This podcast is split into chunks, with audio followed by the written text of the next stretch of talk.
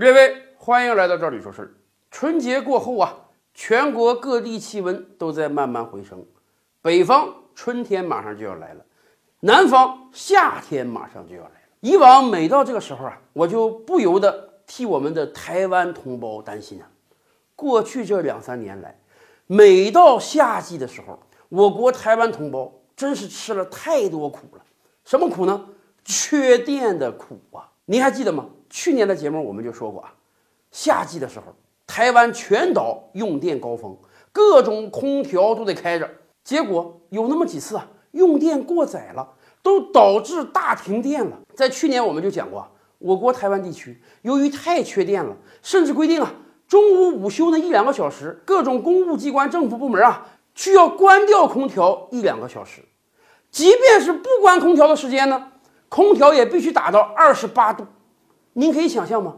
台湾本身夏季就很炎热，空调还要开得这么高，那让台湾老百姓怎么活呀？而且，台湾缺电影响的不只是老百姓的生活，更关键的是影响台湾的经济发展啊！今天我国台湾的支柱产业是什么？芯片业，芯片是台湾最拿得出手的产业。可是很不幸的是啊，芯片业是一个对用电要求极高的产业。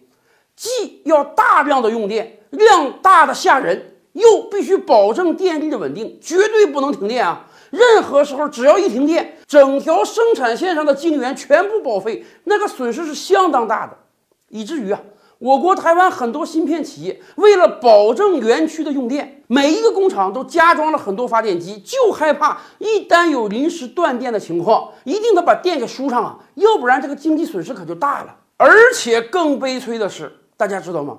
对我国台湾地区来讲，用电难是一个不可解的问题。想到过风电，结果一算账，哎呀，夏季特别需要用电的时候呢，风力太小，发不出什么电；冬季用电高峰过了，不那么需要电的时候呢，哎，风很大，发了很多电还用不掉。也想过核电，可是自从三幺幺日本大地震之后，全世界范围内都谈核色变，所以我国台湾地区啊。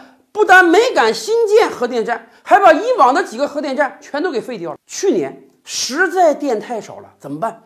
高峰期啊，只能恢复火电，继续用煤来发电。您想想，火电污染有多么严重啊！结果去年我国台湾地区很多城市常年笼罩在雾霾之中，大家都说啊，为了用电，只能多去呼吸几口这么污浊的空气了。那么怎么办？这难道真的是一个无解的问题吗？其实也不是。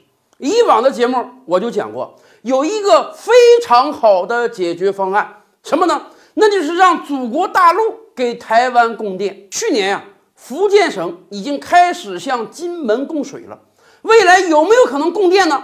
完全有可能。现在福建省有关部门已经做好了向马祖供水、向金门、马祖供电的前期调研准备。只要未来双方商谈得当，随时随地可以向金门、马祖供电。而且这还只是开始。以往我就讲过，台湾海峡并不宽啊，一百多公里而已啊，铺设一条海底输线电缆是完全可以的。祖国大陆送过去的。爱意满满的电是可以解决掉台湾岛内用电难的困局的。曾几何时，很多人谈到台湾用电难的时候，都会发出会心的微笑，让他们去吧，他们不是要用爱发电吗？